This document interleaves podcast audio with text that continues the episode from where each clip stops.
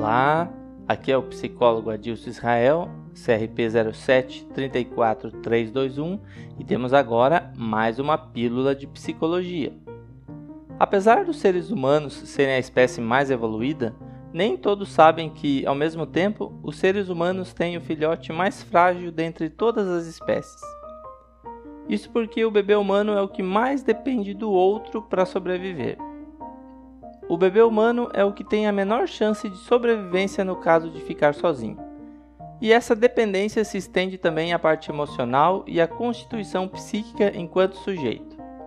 Por isso, seguindo essa linha de dependência, é bem possível que desenvolvamos um apego excessivo a outra pessoa, sejam esses um parente ou um amigo, por exemplo, mas o mais comum é que esse tipo de dinâmica aconteça em relacionamentos amorosos, onde as emoções e os sentimentos recebem maior investimento.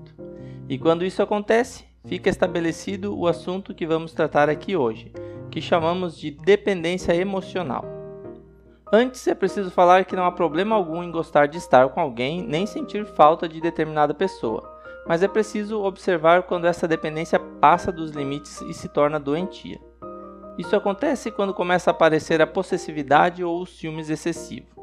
O dependente passa a querer ser o centro do universo do outro, sufocando a outra pessoa com suas demandas e necessidades. O estar junto, que antes era um prazer, passa a ser uma obrigação, uma prisão. A parte dependente exige que a outra pessoa dedique todo o seu tempo somente para ela, e recorre muitas vezes a manipulações ou chantagens emocionais para fazer com que o outro se sinta interditado, deixe de socializar com outras pessoas e evite passar qualquer tempo com a família ou os amigos. Além de desvalorizar as outras pessoas, o doente desvaloriza também qualquer experiência que o cônjuge venha a ter com terceiros. Em outras palavras, o dependente emocional tenta isolar o cônjuge para que possa tê-lo somente para si.